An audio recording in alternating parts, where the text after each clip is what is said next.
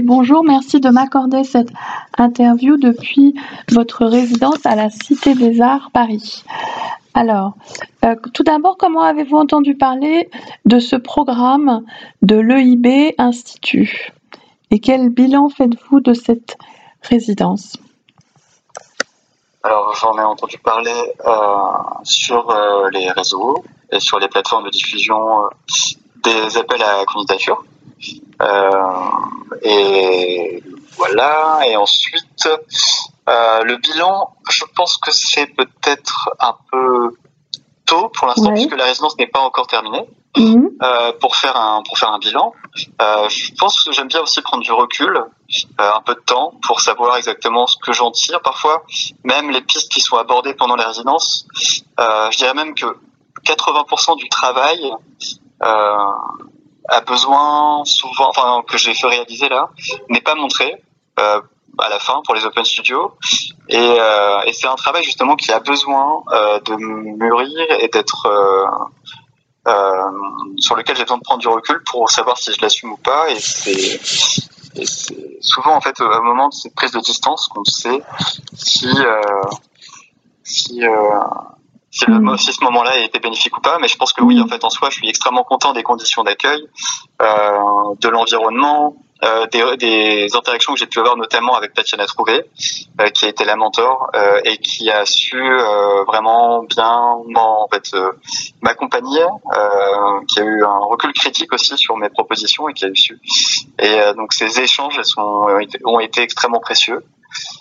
Très bien. Alors, justement, pour revenir à votre pratique même, comment est-ce que vous pourriez la définir?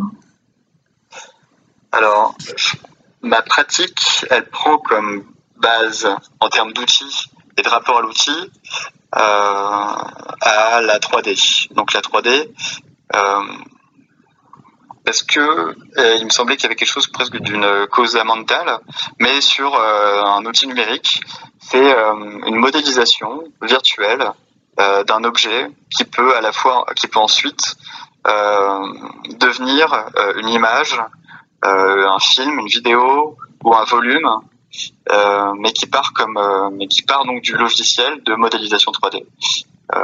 Mhm. Ensuite, j'ai le dessin qui vient en fait presque doubler cette pratique-là. et voilà. Donc c'est ça, c'est la base de ma pratique d'un point de vue technique. Mhm. Et ensuite, je m'intéresse sur d'un point de vue un peu plus de, de, fond. Je m'intéresse à la question des relations entre euh, les technologies et euh, les systèmes de croyance et comment les deux voilà euh, s'entrecroisent et et en essayant simplement voilà de les, utiliser pour produire des, formes plastiques. Alors, vous présentez dans l'Open Studio la vidéo Bassin d'attraction à l'occasion de votre collaboration avec le Musée des Étrusques de Rome. Quels en sont les enjeux? Alors, les enjeux, effectivement, ils ont déjà les premiers enjeux euh, a été de, de, de, scanner ces ex-photos étrusques. Euh, en fait, je suis parti à Rome pendant trois mois en résidence aussi. C'était une autre résidence. Mhm. C'était euh, grâce à, la ville de euh, à la ville de Lille. C'était la, la, résidence de la euh, qui s'appelait Vicaire, comme le chevalier Vicaire, voilà, qui était lillois et qui est parti à Lille peintre. Mhm. Et donc là, qui a légué euh, son patrimoine à la ville de Lille pour que ça serve aux artistes lillois.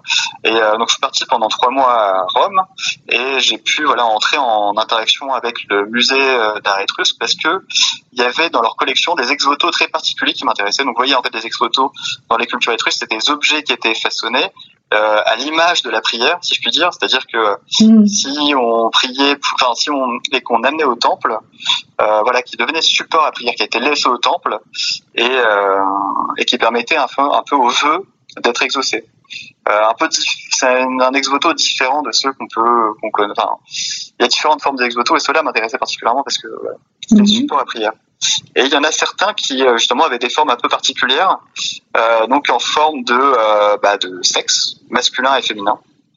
Et, euh, et je trouvais voilà qu'il y avait quelque chose d'assez intéressant entre euh, d'intégrer, on va dire, la sexualité dans les croyances et dans les religions, et ce qui me donnait une espèce de coloration de la religion qui était un peu différente et que je trouvais assez intéressant et, à utiliser. Donc moi j'en ai fait, ils ont pu m'ouvrir leur vitrine, j'en ai fait des scans 3D et ces scans 3D ensuite je les ai animés, j'en ai fait des créatures. donc il n'y avait pas que ces exotos-là, il y en avait toutes sortes. Mhm. J'en ai fait des espèces de créatures composites qui interagissent un peu à la manière de des créatures aquatiques. Donc ça se passe dans une espèce de d'environnement sous-marin, un peu comme une espèce de liquide amniotique euh, dans lequel les objets reprennent vie sans les humains et euh, s'organisent, on va dire. Euh, voilà. Alors vous établissez un lien entre les rituels funéraires et les environnements technologiques avec notamment Graveyard Connection, où les data centers deviendraient des sortes de chapelles votives pour des objets dotés de pouvoirs magiques. Alors, que nous disent ces nouvelles croyances? Euh, Alors, euh, effectivement, il y a. Euh, je pense que tous les objets techniques sont porteurs d'une. Mais il m'a semblé comme ça que les objets techniques étaient porteurs d'une croyance, la croyance que qu'on veut bien mettre dessus, mais aussi en même temps, souvent on ne sait pas comment les objets techniques fonctionnent. Euh, la plupart des gens, enfin, à part les ingénieurs, les techniciens spécialisés, etc., et même encore, ils sont pas capables de savoir, euh, d'avoir une espèce de, vision d'ensemble et de savoir, de pouvoir comprendre comment tout fonctionne euh, à, la fois d'un point de vue algorithmique et d'un point de vue hardware, si je, puis dire. donc du coup, je, je, je en fait qu'il que, que là où la connaissance s'arrête, les croyances commencent. Euh, et donc du coup, ces objets techniques qui nous entourent sont porteurs de croyances. Et alors, euh, la première anecdote pour ce film Graveyard Connection, c'était euh, que en fait, c'est assez amusant, c'est qu'en Chine euh, et au Japon aussi, en fait, il y a euh, des entreprises qui ont qui, qui, ont, qui sont ça commencé, qui ont apparu. ça date déjà de 2008, mm. il me semble, d'assez longtemps. Des entreprises qui proposaient des, des enterrements virtuels. C'est-à-dire qu'il y a plus, ça, ça, coûte trop cher d'enterrer les personnes, euh, les, les, humains. donc c'est presque un investissement immobilier. Mm. il faut le renouveler tous les 50 ans, il me semble, tous les 100 ans, je sais plus. Et donc du coup c'est un vrai investissement. Il y a des gens, enfin, pour ceux qui n'ont pas les moyens, il y avait cette solution comme ça d'avoir une espèce d'espace dédié virtuellement pour aller visiter en fait les défunts. Et de là, je me suis, et c'est à ce moment-là que je me suis, j'ai fait cette espèce de rapprochement euh, entre euh, en fait les data centers et les, espèces de les espèces de, de croyances. Et en même temps, il y avait cette idée. Euh, J'avais aussi en, en, ligne de mire euh, tous ces profils de personnes décédées sur Facebook Mm. Euh, mais qui ont encore un profil Facebook. Euh, donc du coup, je me suis dit ah oui, mais en fait, il y a aussi un pendant dans les data centers qui stocke les informations relatives à ces personnes défuntes, à ces mm. défunts. Mm-hmm. Et, et c'est de là que, mes, enfin, que j'ai imaginé cette espèce d'analogie formelle entre euh, les blocs, on va dire, des data centers, ces rangées de blocs et les rangées des euh, des, des, cimetières, euh, des blocs, des pierres tombales en fait. Mmh. Et c'est à partir de ça que je suis parti en fait. Disons que c'est une espèce de d'arrangement formel et visuel entre deux choses qui sont finalement à la fois anti, en, aux antipodes, mais en même temps pas tant que ça, parce que je pensais par exemple à Régis Debray, dans un dans Vie et mort de l'image, par exemple, il parle de, cette espèce de des tombeaux égyptiens dans lesquels euh, euh, on réunit toutes les richesses, mm. mais qui sont absolument inaccessibles euh, aux humains. C'est-à-dire que c'est complètement fermé, c'est clos, c'est inaccessible. Il mettait ça en regard avec les musées, qui sont eux parfaitement accessibles, mais souvent désertés. Mm mais dans lesquels il y avait toutes les richesses. Et il m'est venu en fait ce troisième espace qui était l'espace du data center, qui était lui pour le coup accessible depuis n'importe quelle maison, depuis tous les terminaux euh, de nos téléphones, etc. Mais qui est par contre complètement euh, fermé et impossible d'accès euh, à, tous les mortels que nous sommes parce que c'est trop dangereux.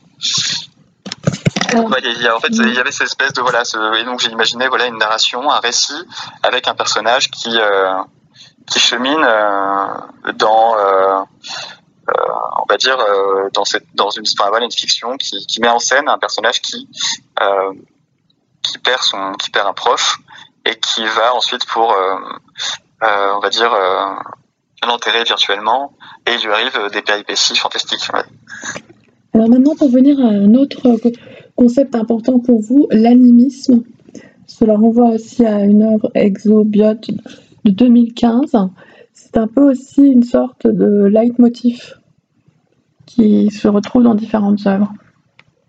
Voilà, bah oui, tout à fait. En fait, l'animisme euh, est déjà présent plus ou moins dans, dans Bassin d'attraction parce que disons que j'anime des, des, des, des, formes, des objets en terracotta qui sont inanimés, euh, virtuellement, on va dire. Mhm. Je leur, j'essaye de, je leur insuffle, on va dire, un mouvement, une, et dans, par exemple, dans Graveyard de connexion, il y a l'idée de faire, de, de, faire en sorte que les data centers soient habités par des esprits, on va dire. Donc du coup, il y a une, presque une forme d'animisme dans le sens où euh, euh, ils sont hantés, ils sont habités ces objets euh, qui sont en silicium, en métal, etc. Et dans euh, bassin et dans pardon et dans euh, Exopiot, qui est donc une installation euh, des sculptures animées en image en, donc imprimées en 3D en plâtre et réalisées en collaboration avec avec l'institut pardon avec l'INRIA, l'Institut national de recherche en informatique et en automatique, qui mmh. qui est avec qui donc on a réalisé des, des soft robots. J'ai travaillé avec euh, l'équipe Defrost et notamment avec Christian Duruy, avec qui je continue à, avoir des, à, imaginer des projets. Donc, qui sont des espèces de sculptures, espèces de, de typologie, de formes et de mouvements, euh, de sculptures animées, mais de sculptures qui bougent parce qu'on injecte de l'air dans des cavités en silicone. Donc il y avait la question de faire bouger des objets, de les faire respirer et de partir un peu de cette notion qui est la notion de, de, pneuma, qui est une notion qui date de l'Antiquité, mm. et qui associait l'idée du souffle avec l'idée de la vie. C'est-à-dire que tout ce qui respire est vivant. Et, euh, et donc là, ça m'amusait euh, de réaliser euh, une espèce de, de, de simulacre de forme de vie en insufflant, en envoyant de l'air dans des cavités et en posant la question par la même, qu'est-ce qu'on insuffle dans les objets euh, quel est leur souffle à ces objets, c'est-à-dire de quelles croyances ces objets sont-ils porteurs finalement, et euh, qu'est-ce que nous, humains, insufflons dans ces objets technologiques? Voilà. Bah, merci beaucoup, c'est très riche, un univers en plein, en plein devenir.